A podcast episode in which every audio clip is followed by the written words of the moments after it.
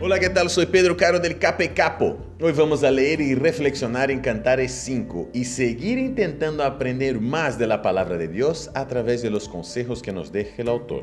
Presta atención el versículo 9. Dice, ¿qué de especial tiene tu amado, hermosa entre las hermosas? ¿Qué de especial tiene tu amado que nos pides hacerte tal promesa? ¿Sabes qué?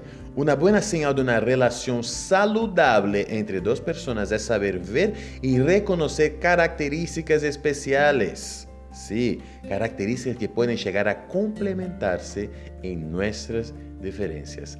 Cada detalle que existe en nuestras vidas es también una manifestación del amor de Dios. Que tengas un lindo día hoy y que Dios te bendiga muchísimo. Chao, chao, chao, chao.